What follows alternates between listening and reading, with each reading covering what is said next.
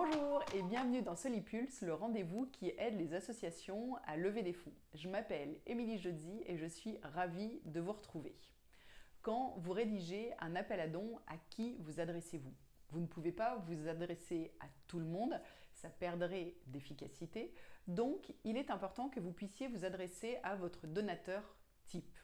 Et aujourd'hui, je vais vous aider à dresser le portrait robot de votre donateur Bien sûr, ce portrait robot ne doit pas sortir de votre imagination, mais être vraiment fondé sur euh, bah, votre base de donateurs et être euh, établi sur des éléments le plus tangibles possible.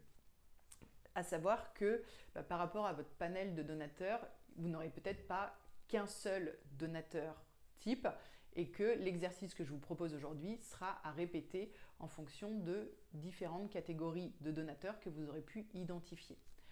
Donc pour dresser votre portrait robot, enfin le portrait robot de votre donateur type, je vous propose de vous intéresser à une grosse quinzaine euh, d'items différents. Les premiers items concernent la fiche d'identité de votre donateur ou donatrice, bien sûr, type. Donc pour ça, les premiers éléments, vous allez donner un prénom et un nom à votre donateur type. Vous vous adressez à une vraie personne, donc vous devez être en capacité de nommer cette personne-là. Ensuite, vous allez donner un âge, un lieu de résidence et euh, un genre à votre donateur type. Vous allez également définir son activité et son niveau socio-professionnel. Une fois que vous, avez fait cela, vous allez mettre un visage sur votre donateur type. Donc vous allez trouver la photo qui, selon vous, personnifie le mieux votre donateur type. Vous avez sa carte d'identité. Vous allez maintenant vous, adresser à, vous intéresser pardon, à qui il est. Vous allez donc identifier quels sont ses traits de caractère et ses valeurs. Vous allez également euh, identifier quel est son vocabulaire quels sont les mots qu'il emploie. Et ça, c'est très important parce qu'ensuite, vous pourrez réemployer son vocabulaire quand vous vous adresserez à lui.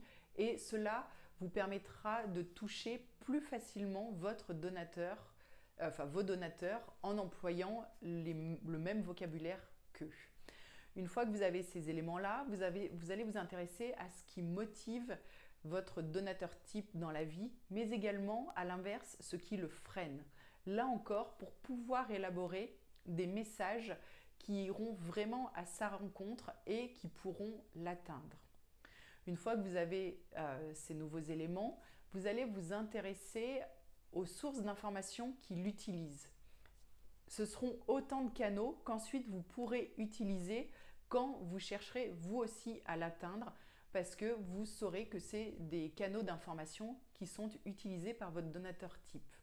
Vous allez également identifier quels sont les lieux qu'il fréquente, que ce soit que des lieux, pardon, que ce soit des lieux physiques ou des lieux virtuels, peu importe, mais c'est savoir en quel lieu vous pouvez aller à la rencontre de votre donateur type.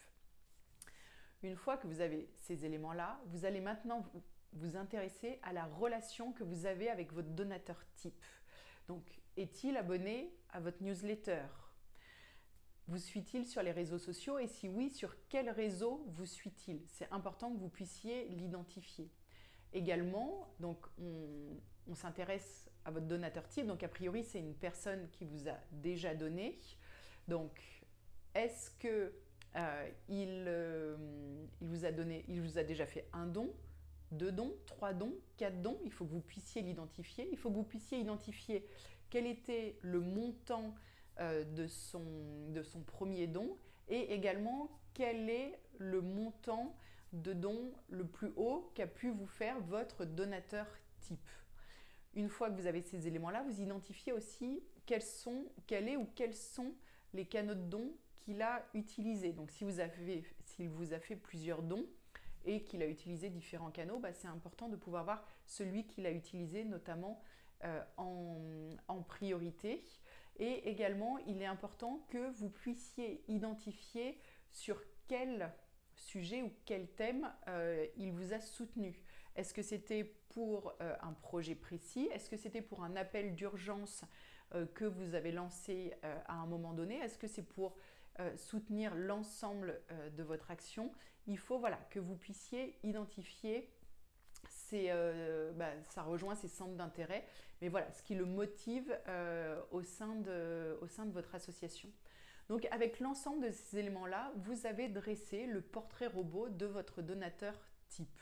Donc comme je l'évoquais en introduction, vous pouvez avoir différents profils de donateurs et donc pouvoir identifier euh, plusieurs euh, profils de donateurs type. Bien sûr, l'idée c'est pas d'en faire un annuaire et euh, d'avoir une multitude de portraits de donateurs type. Pardon, il faut vraiment que vous puissiez identifier les principaux euh, donateurs types qui, euh, qui, vous soutiennent et vous pouvez aussi envisager de définir le, portrait type euh, d'une personne qui vous suit mais qui ne vous a encore jamais, jamais soutenu parce que bah là, ça va vous permettre également d'aller chercher, si je puis dire, cette personne-là et de l'encourager d'autant plus facilement à vous, euh, à vous soutenir.